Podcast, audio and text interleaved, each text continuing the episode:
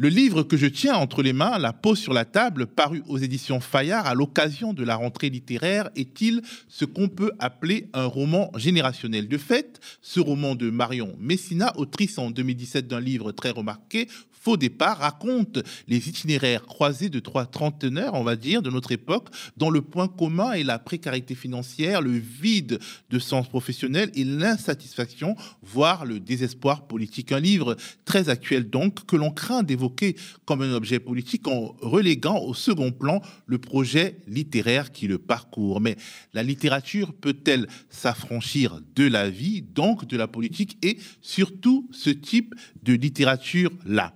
Pour répondre à cette question et à d'autres, j'ai invité sur le plateau du média Marion Messina. C'est un nouvel épisode de l'émission On s'autorise à penser sur le média. Mais on s'autorise à penser dans les milieux autorisés. Alors ça, c'est encore un autre truc. Les milieux autorisés, vous y êtes pas.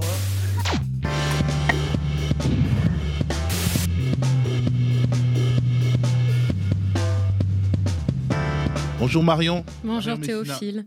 Je vais commencer par lire la quatrième de couverture de La peau sur la table pour pitcher un peu le roman pour celles et ceux qui nous regardent, ok? Bon, je lis pas très bien. Mère célibataire, institutrice sous pression, Sabrina perd ses nerfs en classe et sent son destin basculer. Docteur en littérature comparée, Paul a renoncé à courir derrière des postes précaires à l'université pour devenir boucher dans un coin perdu d'Ardèche. C'est là qu'il fait la connaissance d'Aurélien, paysan que l'absurdité administrative et la ponction capitaliste poussent inexorablement vers la faillite. Autour d'eux, la France brûle. Le suicide spectaculaire d'un étudiant devant l'Assemblée nationale a provoqué une immense colère d'un bout à l'autre du pays. L'armée ne va pas tarder à entrer en scène. Le système est à bout de souffle, mais il tient bon et continue, vaille que vaille, de gérer un cheptel humain trop prompte à troquer la liberté contre l'illusion de la sécurité jusqu'à quand? Alors, euh, on enregistre cette émission, euh, Marion, quelques semaines après le meurtre de Thomas à Crépole, dans la Drôme, qui a donné lieu à des démonstrations inquiétantes de l'extrême droite. L'été dernier, c'était euh, l'assassinat de Naël à Nanterre par un policier. Et dans ton livre, tout part du suicide d'un étudiant qui met le feu aux poudres. Le fait divers est romanesque depuis euh, très longtemps, mais devient-il foncièrement politique aussi, selon toi? Alors là, j'aurais du mal à répondre simplement. bon, c'est formidable. Pour moi, le fait divers part toujours d'abord de quelque chose de psychique. Et ensuite, on peut rattacher le psychique au politique. Les choses euh, pleinement politiques, euh, je n'y crois pas. Je pense qu'il y a toujours une disposition d'esprit et ensuite on voit que la disposition d'esprit a été euh, préparée par des décennies de choix économiques, de choix stratégiques, voire même de choix urbanistiques. Mais le fait divers est avant tout un révélateur euh, de l'état psychique d'une société, à mon sens. Quand par exemple des, des policiers ricanent en tirant sur un gamin, il y a de la politique, mais il y a avant tout en fait une disposition d'esprit. Mais dès lors que cette euh, disposition d'esprit donc euh, est partagée, elle devient quelque chose de politique puisqu'il y a une sorte de de raccordement, de liaison entre différents cerveaux qui ont été eux-mêmes travaillés mm. par, euh, dont les affects ont été travaillés politiquement. Oui, c'est ça. Mais il y a toujours une préparation et c'est sur cette étape que les choses nous échappent un peu. Mais je vois de plus en plus la politique comme la technique. La technique pure, quand elle s'implante, c'est déjà que les esprits sont prêts. Euh, par exemple, des archéologues nous ont démontré que la machine à vapeur existait déjà du temps des Égyptiens et qu'en fait, euh, même si cette, euh, cette innovation technologique est vieille de plusieurs milliers d'années, il a fallu arriver euh, dans l'Europe des Lumières, ou en tout cas dans l'Europe moderne, pour que cette machine à vapeur trouve une utilité et là entame sa révolution.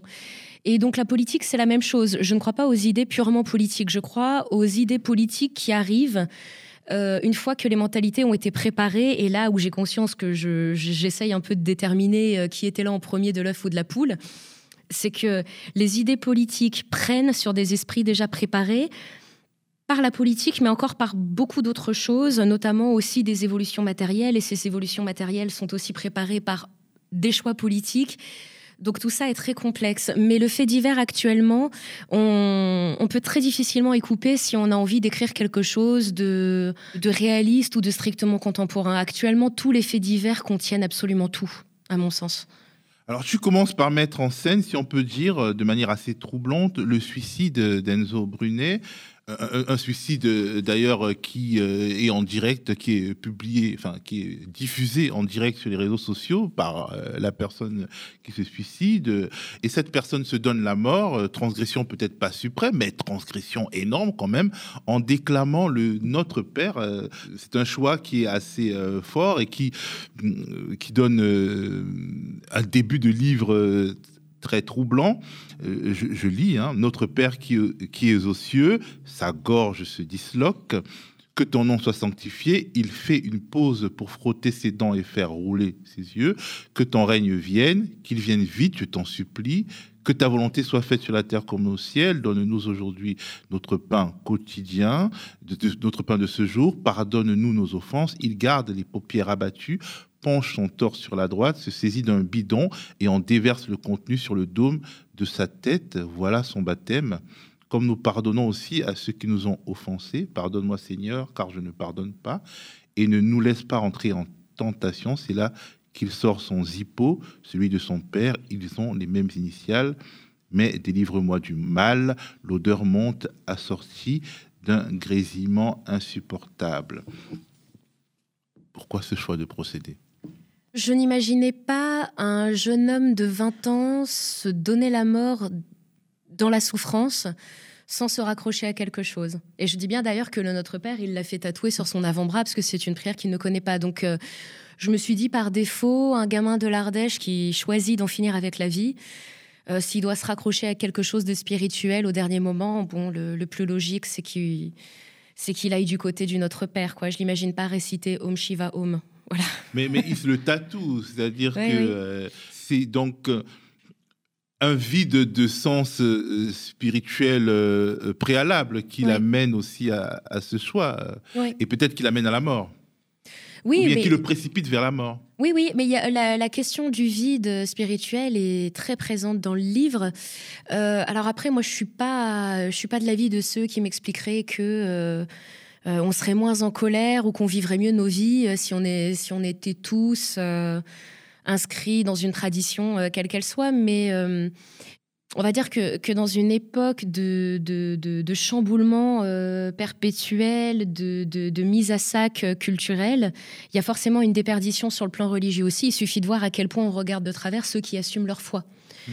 Et donc, euh, moi, je vais voir des personnages qui, a priori, sont les produits parfaits de leur époque, c'est-à-dire qu'ils sont insérés économiquement, mais pas trop. Ils ont tous fait des études. Hormis mes deux personnages en Ardèche, on devine que l'essentiel de la population habite en ville. Et j'ai voulu, en fait, aller vers des personnages euh, qui, a priori, ne, ne sont pas des marginaux, ne sont pas des militants politiques. Et donc, en fait, si je vais euh, pour le dire en langage internet, vers le normie de base d'aujourd'hui, je vais forcément vers quelqu'un d'agnostique, mais qui au fond de lui-même en souffre. Hmm. Non pas parce qu'il il lui manque euh, euh, de prier, si on prend la prière comme geste technique, mais parce qu'il lui manque quelque chose au-delà du physique auquel se raccrocher. et, la quête spirituelle aujourd'hui, il suffit quand même d'ouvrir de, un petit peu les yeux pour voir qu'elle est, qu'elle est flagrante. Alors, je retiens que, le, que ton règne vienne, qu'il vienne vite, je t'en supplie, prononcé par Enzo. Pour la génération qui s'installe dans l'âge adulte dans la France d'aujourd'hui, la vie est-elle si terrible qu'une que seule une apocalypse personnelle ou globale est susceptible d'apparaître comme une délivrance? Là, il choisit sa propre apocalypse, il se donne mm. la mort, euh, il s'immole. Est-ce que ça veut dire qu'il y a quelque chose d'insoutenable de trop euh, radicalement impossible à supporter dans notre société. Ce qui est insoutenable, c'est le sentiment d'enlisement. Euh, pas tant le sentiment d'enlisement que l'enlisement tout seul d'ailleurs. Et donc ce n'est pas une question de d'insupportabilité, c'est une question de, possibilité d'évolution. Donc je m'explique. moi j'ai grandi, comme beaucoup de, de, gamins de mon âge, avec le poncif, tant que tu as un toit sur la tête et que le frigo est plein, tout va bien. Mais le problème, c'est qu'on voit que nos frigos sont pleins, mais qu'on est quand même encore, je crois, au monde le premier pays consommateur d'antidépresseurs. Euh, et que a priori, si les frigos sont pleins, que le réservoir d'essence euh, est plein et qu'il y a un toit au-dessus de la tête, visiblement, ça ne nous permet pas d'éviter absolument euh, les névropathologies, les psychopathologies. Mais là, j'ai l'impression de parler presque comme un médecin légiste. Le, ce qui est le plus nocif pour l'être humain, c'est l'enlisement. Et en fait, une fois que des êtres humains massivement ont le sentiment d'être enlisés, c'est-à-dire que leur vote ne sera pas pris en compte, que la manifestation de leurs opinions ne sera pas prise en compte, que quelles que soient les stratégies mises en place, la réponse en face sera toujours la même, ce qui se passe, c'est la révolte. Euh, même quand on sait qu'elle ne va pas être constructive et qu'elle va être réprimée. J'oserais pas le parallèle avec la population civile de Gaza, euh, mais face aux bonnes âmes qui nous expliquent euh, que tuer des gens c'est mal, j'ai toujours envie de répondre comment vous sentiriez-vous enfermé chez vous pendant 70 ans avec aucune perspective d'évolution? Voilà, c'est de là que naît la violence. Et je ne suis pas là, moi, en tant que romancière, pour dire qu'elle est bonne ou pas bonne. Mais je suis obligée de noter que quand il y a l'enlisement, il y a forcément, euh, il y a forcément la révolte. Parce qu'à un moment donné, il vaut mieux risquer sa vie à manifester sa colère et à essayer de faire bouger les lignes, plutôt que d'accepter l'enlisement, frigo plein ou pas d'ailleurs. La violence dans ton livre commence par une violence contre soi qui qui est le détonateur d'une violence politique euh, par la suite. Alors tu écris avec force détail, euh, il y a de la description physique, mais on entre aussi dans la tête de, tes personnages et, dans le détail, hein, vraiment de manière euh, précise. On suit le regard qu'ils portent sur la société, un regard souvent acéré, cruel, voire cynique. C'est pour cela que certains euh, critiques euh, littéraires t'ont comparé à, à, Welbeck. C'est un peu un poncif hein, de la critique littéraire contemporaine de comparer les auteurs qui montent euh, à Welbeck. Mais toi, tu le prends bien ou mal? Ni bien ni mal. Alors j'avais compris que pour le premier roman, un lien se soit fait entre extension du domaine de la lutte et faux départ, mais c'est un lien qu'on n'a pas fait avec ce deuxième roman. Et ensuite, non, pour moi, c'est un truc de journaliste, c'est un truc que les éditeurs sont contents de mettre en avant, mais pour moi, ça me passe un petit peu au-dessus. Euh. il est évident que, que Welbeck a écrit des livres qui vont rester. Euh, quelque part, il incarne aussi pour moi le contre-modèle aujourd'hui, quoi. C'est-à-dire que finalement, il est assez complaisant avec son époque. Il embrasse aussi des choses de l'époque qui personnellement me, dégoûte, que ce soit, euh, pour le dire vite, le racisme anti-arabe notamment. Enfin, je ne suis pas du tout à l'aise avec ça, mais sur le plan littéraire, il a écrit des livres qui vont rester. Et je crois que c'est surtout un truc d'éditeur et de journaliste que de vouloir euh, prendre un premier roman et de l'associer à quelqu'un qui est, on va dire, la star de l'édition en France, quoi. Mais quelque part, euh, la description avec des détails, qui n'est pas ah forcément très contemporaine parce qu'on vit une époque cinématographique et, des séries télévisées. Donc, euh, euh, la description peut nous ennuyer. Il faut avoir beaucoup de talent pour euh, nous maintenir à lire alors qu'on mhm. décrit. Et justement, le, caractère un peu cruel, cynique, satirique vient au secours de, l'écrivain qui aime bien faire les descriptions, mhm. notamment pas tant d'écrire son personnage que d'écrire ce qu'il voit.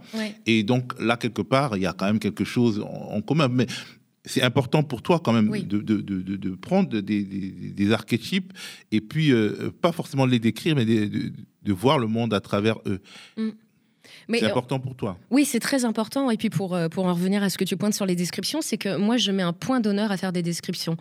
Je... Alors après, je, je, sais que ça correspond à l'époque, à nos manières de consommer, à nos manières de voir, mais je, déteste dans un roman contemporain quand on veut me, me présenter un personnage, me dire euh, c'est un connard en Stan Smith. En fait, je ne veux pas citer une marque, je veux pas décrire quelqu'un avec ses fringues. Euh, je trouve que c'est beaucoup plus intéressant de décrire la mimique au coin de la bouche, de décrire la manière de déglutir, la manière de toucher ses cheveux.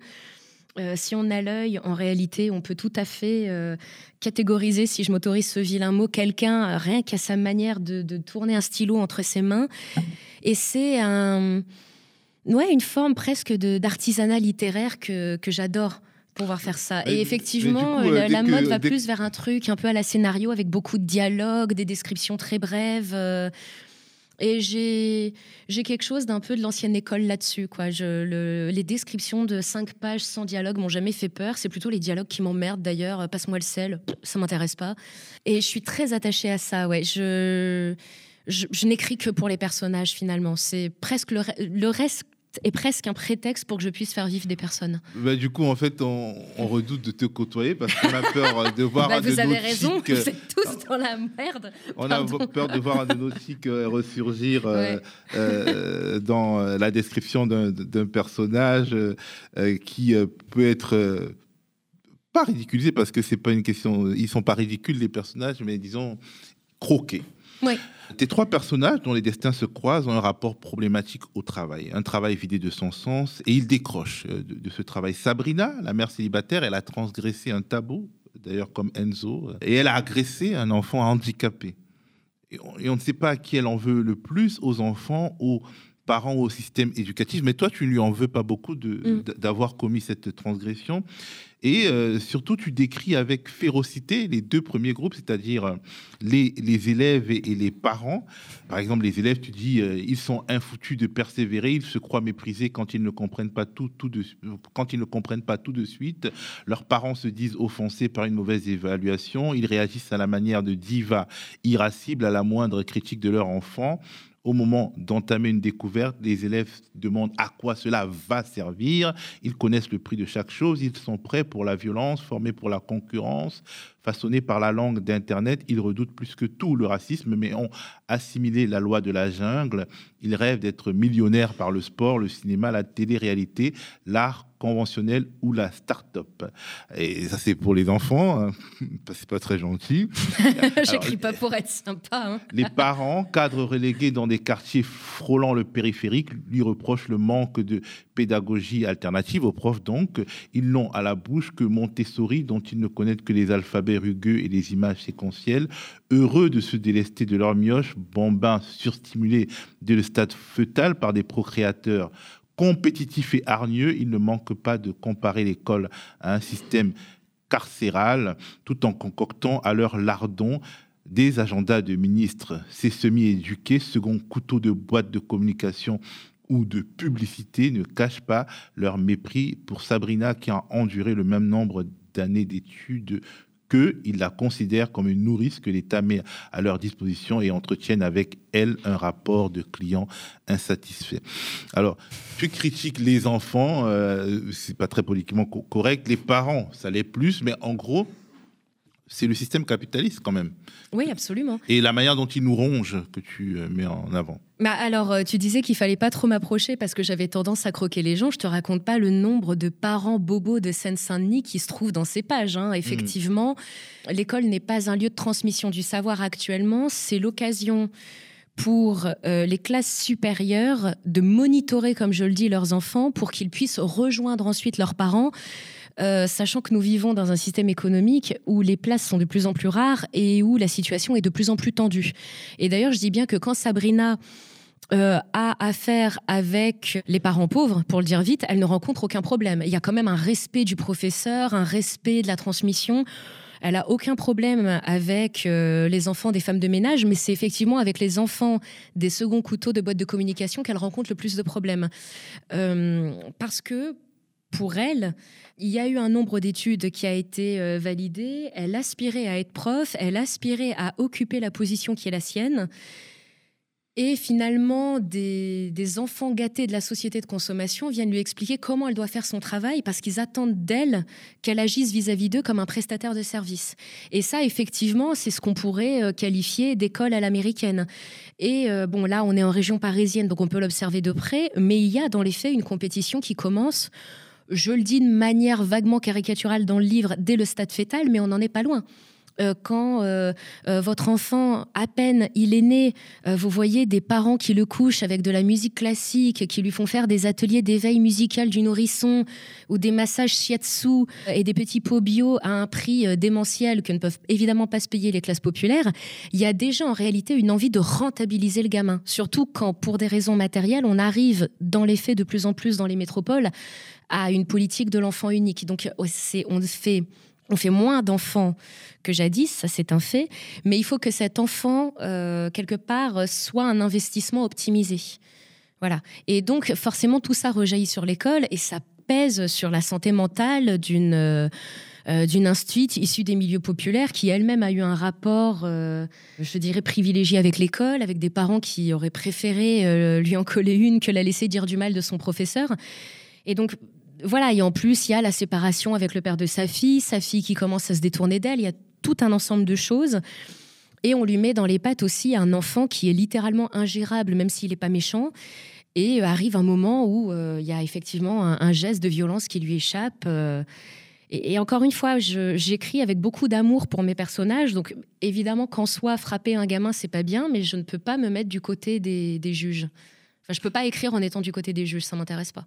Tout cela dit, euh, ne serais-tu pas un peu réac, Marion Parce que euh, on en arrive là, c'est-à-dire finalement, tu n'es pas progressiste. Je veux dire, euh, le, le, la manière d'agencer les personnages, le discours qui ressort de ton livre, c'est un, discours finalement très réservé par rapport au progressisme qui, tel qu'il parcourt notre société avec euh, euh, les, impasses qu'il peut aussi forger. Le discours progressiste mainstream, en tout cas, mhm. c'est pas pour toi. Je sais pas, non, mais pour le coup, c'est vraiment des questions que je me pose pas parce que progressisme, qu'est-ce que ça peut vouloir dire? Est-ce qu'il faut que les individus euh, vivent, de, vivent leur vie de manière épanouie, s'émancipent d'atavisme malsain? Oui.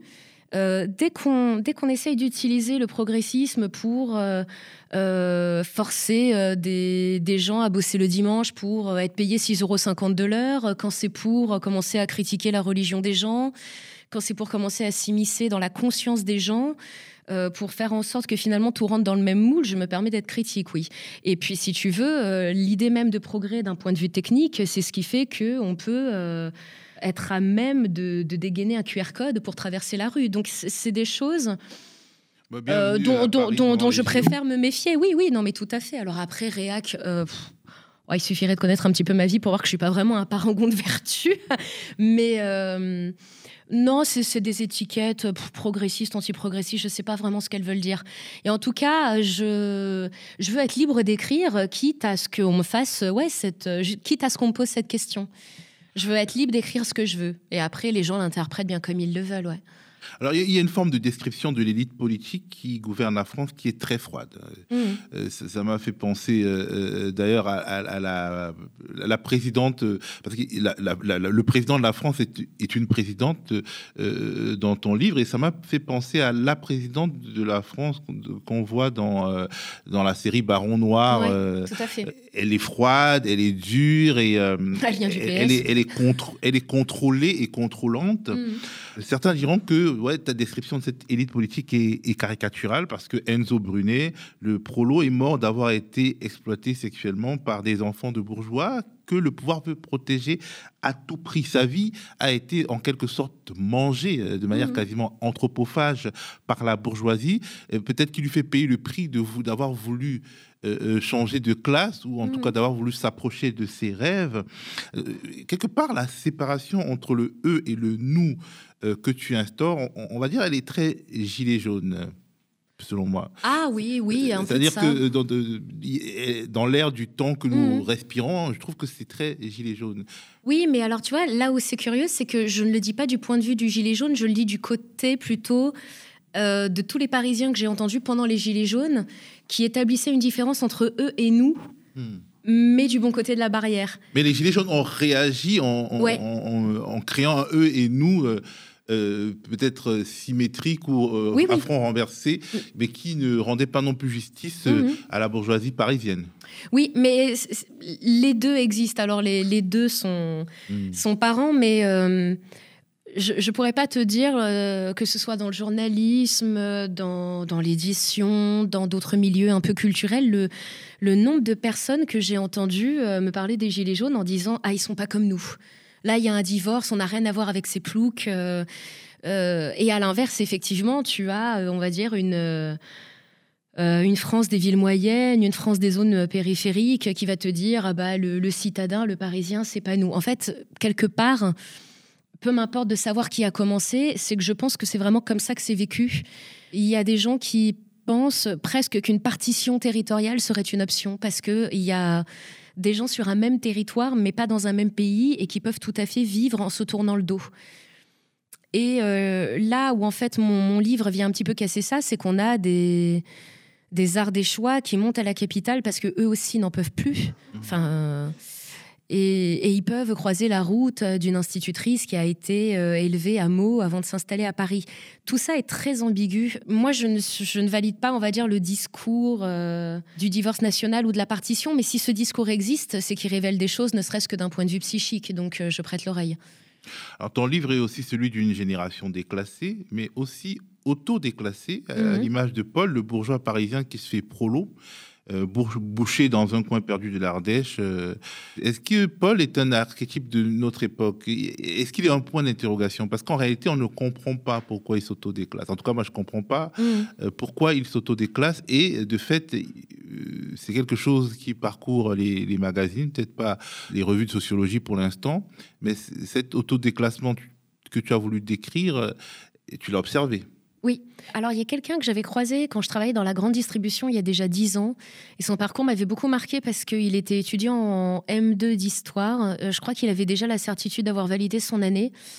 Et il attendait les résultats du CAPES. Et avant même d'avoir eu les résultats du CAPES d'histoire, alors c'était peut-être euh, un, sabotage auquel euh, j'assistais, mais il m'a dit Je suis vraiment pas sûre de vouloir être prof, de faire ce boulot, de de m'infliger ça. Et quelque part, euh, je fais de la mise en rayon. À 4 heures du matin, je suis seule dans mon rayon. Personne vient m'emmerder. Euh, j'aurai mon 13e mois. Et il y avait presque dans son discours quelque chose du euh, c'est tellement compliqué d'être prof que je préfère encore aligner les conserves à 4 heures du matin avec ma musique dans les oreilles.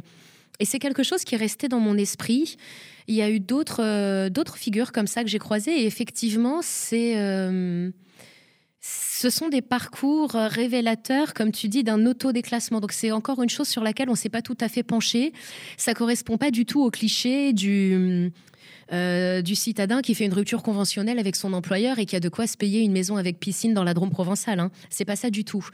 Mais euh, c'est ce que je disais en amont de la rencontre, quand il y a un enlisement, euh, il y a une violence. Donc, euh, à la fin du livre, c'est une violence qui se retourne contre l'État euh, et qui est matée, mais c'est aussi une violence qu'on peut retourner contre soi.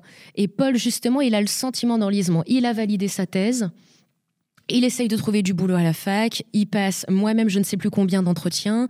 Il se rend compte que quand il essaye de se présenter aux entretiens pour avoir un poste à la fac, les offres d'emploi sont, comme on dit dans le jargon, fléchées, c'est-à-dire que euh, à l'UFR de lettres de Rennes, on veut recruter euh, le doctorant local, mais on peut pas l'assumer, donc on va faire une offre d'emploi pour dire euh, on recherche hmm. un chargé de cours spécialiste de la littérature hongroise entre 1922 et 1923. Donc au bonheur, ça correspond au doctorant du coin. Et en fait, lui, il a le sentiment que rien ne va bouger. Et parce que rien ne va bouger, il préfère encore prendre ses affaires et, et se tirer à 800 km de Paris et faire ce qu'il trouve. Euh, et, c'est une violence qu'il qui, c'est une violence qu'il s'administre, mais ce n'est pas un cas isolé. Donc peut-être qu'on peut avoir du mal à le à, le comprendre, mais euh, bah, faisons le pari qu'il y en aura de plus en plus et qu'on comprendra, qu'on le comprendra. Il faut aussi voir que sa vie euh, personnelle est un désastre et que il, il, est à l'étroit, disons, en tout cas pas bien, avec les codes bourgeois de sa famille. Oui, tout à fait. Il est issu d'un milieu bourgeois et c'est un milieu qui ne, euh, qui ne le comprend pas et qu'il ne comprend pas non plus parce qu'il a quand même gardé de de la bourgeoisie le capital culturel. Donc il a été élevé dans une maison où euh, on lui faisait lire des nouvelles de Balzac à 10 ans, où il y avait des livres reliés chez la grand-mère, euh, où il y avait une belle table. Euh, de la bonne chair. Et puis, euh, à partir du moment où il a commencé à travailler, il s'est rendu compte qu'il n'avait absolument rien à dire à des gens, et c'est pas tout à fait de leur faute, mais, mais qui ne peuvent strictement rien comprendre euh, aux galères de leurs gamins, que ce soit sur le plan affectif, amoureux, sexuel, universitaire, professionnel. Et là, en fait, où le personnage de Paul n'est pas facile à saisir, c'est que lui-même, il ne se saisit pas tout à fait. Il est quand même un produit de la bourgeoisie, il adore les livres, il est un peu sauvage. Quand il va bosser en Ardèche, euh, il est très poli avec ses collègues, mais fatalement, il s'ennuie aussi un petit peu avec eux.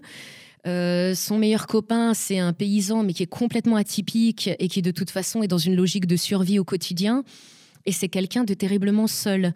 Mais Paul, c'est le personnage dont j'avais besoin pour dire euh, que nous sommes très nombreux à être vraiment au bord du précipice même quand toutes les apparences sont pour nous, même quand nos parents ont tout fait pour qu'on se sente bien, il y a euh, un danger euh, psychique ou même psychiatrique qui nous guette tous parce que on, a tous déjà la moitié du pied dans le précipice. Et c'est pas.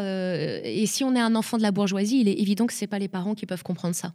Alors, est-ce que Aurélien, euh, donc euh, l'agriculteur, est-ce que ce n'est pas finalement, si on veut adopter une grille de lecture marxiste, est-ce que ce n'est pas lui le lumpen prolétariat dans ton livre, dans la mesure où les conditions matérielles de son existence font que euh, la révolte lui semble euh, impossible. Mm. Et même à la fin du livre, il veut rentrer dans le rang après tout ce qu'il a vu, après tout ce qu'il a, même, même s'il n'y parviendra pas, on s'imagine. Mm.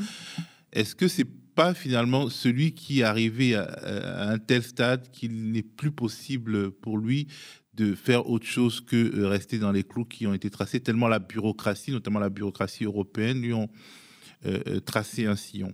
Bah oui, on parle d'enlisement, on parle de violence euh, contre les autres, ou en tout cas contre les structures et contre soi-même. Dans le milieu paysan, c'est flagrant. C'est quand même un paysan qui se suicide tous les deux jours euh, parce que la situation est telle qu'il n'y a absolument aucune euh, marge de manœuvre pour changer. Donc quand vous vous êtes lancé dans l'agriculture conventionnelle, parce qu'en en fait on, est aux médias, on, veut soutenir l'agriculture paysanne, tout ça. Et en fait, il faut jamais malheureusement oublier que le, que le plus gros de ce qui se fait aujourd'hui dans les campagnes, c'est de l'agriculture conventionnelle. Et quand on est lancé en agriculture conventionnelle, en fait, on ne peut à, moins d'être vraiment très bien conseillé, d'avoir une petite surface, d'avoir des compétences techniques et d'avoir euh, aussi un conjoint avec une paye fixe qui permet de rattraper un petit peu sur le plan financier, quand a priori on est pleinement lancé dans l'agriculture conventionnelle, on ne fait pas marche arrière. Et donc à ce moment-là, on est pris à la gorge par le crédit. On est pris à la gorge par le crédit. Moi, j'ai vu des gens se lancer en agriculture conventionnelle pour reprendre la ferme de leurs parents. Euh, ils voulaient déjà reprendre des fermes immenses et pour avoir euh, l'accord de la chambre d'agriculture, il fallait fatalement reprendre la ferme de ses parents en disant que le projet c'était d'avoir plus de bêtes, plus de terres, euh, un nouveau bâtiment, des nouveaux agroéquipements. Et en fait, moi, j'ai vu des gens commencer leur activité d'agriculteur à 25 ans avec des crédits de 400 000 balles sur le dos. Donc, euh, c'est peut-être un petit peu euh, une confirmation des thèses de, Marx à l'époque. Je pense qu'il peut pas, euh, n'y a pas plus acculé que le milieu agricole et il peut pas y avoir plus anti-révolutionnaire et plus anti-émeutier que le milieu agricole. Mais c'est bon, rien que ça, ça mériterait une émission parce que c'est un milieu très particulier. Il a été travaillé, euh, notamment après la Deuxième Guerre mondiale, il a été travaillé par euh, des idéologues euh, dont le projet politique éclate désormais pour, pour nous tous. Oui, oui, mais il faut jamais en fait perdre de vue, tu le pointes très bien, que ce que nous connaissons aujourd'hui en Europe est en réalité la résultante d'une colonisation de l'Europe occidentale par les États-Unis d'Amérique au sortir de la Seconde Guerre mondiale. S'il n'y a pas l'argent du plan Marshall, la société européenne aujourd'hui n'est pas celle qu'elle est devenue. Euh, nous sommes en réalité de, de, plein pied d'anciens colons devenus décolonisés. Mais c'est dans le même temps parce que. Euh, et, en même temps, oui, bien sûr.